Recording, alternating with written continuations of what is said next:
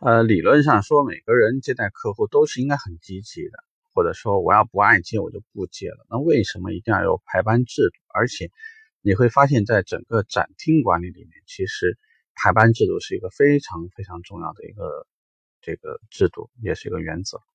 这里头主要的原因是什么呢？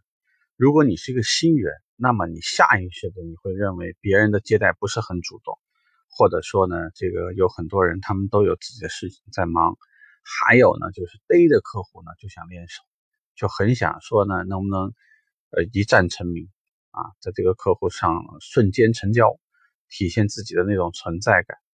但在这里呢，其实我们犯了一个大忌，平时的话一定要记住，在车行。因为你抢了客流，就等于你抢了别人的饭碗。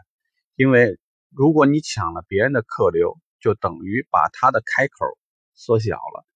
比如说吧，这是个销冠，它的成交率，假设啊，销冠厉害，百分之二十五的成交率，就每接待四个客户，他理论上都能成交一个。好，这个月的话，你给他堵了二十个客户走，堵了二十个，对他而言的话。这本来来讲，他能够从里头成交到四五台车的，但是这些车没了，那怪谁呢？那你会说，那不怪我啊？你看他接待不积极，等等等等。人是这样的，在整个排班制度里面，他本来就是为了保护，既保护强者又保护弱者。因为有一些强势的销售顾问也有那种挑客的状态，比如说，可能这批客户质量不错。啊，四门全开。以前有句俗话，四门全开，这个决策人全都到了。那么这个时候呢，就有可能一些老人故意找些理由，赶紧把这人支开，自己上。一旦发现这个人有可能搞不好是来暗访的呀，或者呢，有些时候呢是是别的品牌、别的门店安排新人到这儿踩点的，他发现他一眼看出来，他可不会浪费多余的时间。这个会出现的问题就是。资源的分配不平均，也不公平。这能力好的、能力差的，有时候呢收益会差异很大。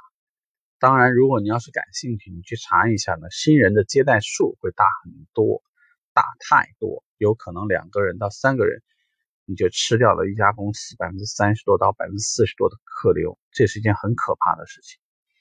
所以，作为新人，一定要有一点职业素养，你应该要明白。其实你浪费的不是客流，就是公司的资源。市场经理花了钱把这批客户，不管是通过什么样的原因，给他邀到客户、邀到展厅来的。完了以后呢，让一个菜鸟接待，可能电话号码也没留下，客户的需求也没分析清楚，客户对于你的认同度也有问题。那你说这批客户浪费的多冤，成交成本得要提高多少？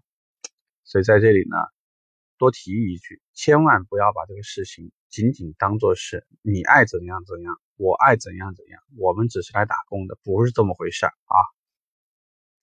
每一批客流公司都要算数的，所以排班制度就是让你按照标准的时间，你该出现的时候就出现，你该在一岗就在一岗，该在二岗就在二岗，该给客户拉门，该给客户撑伞。你该做什么的时候做什么，因为汽车行业其实总体来讲真的是一个很严谨的一个一个这样的机构，所以一家好机构呢，你只要看看它正常的工作，正常的工作秩序，看看它的展车，看看一些很很简单、很琐碎的事情，就能分分钟看得出来这家店有规矩没规矩，包括它的销量情况，你看流量你就能看出来。所以这些事情呢，大家要用心。认真的去对待啊，千万别忽悠，不要乱来。好，拜拜。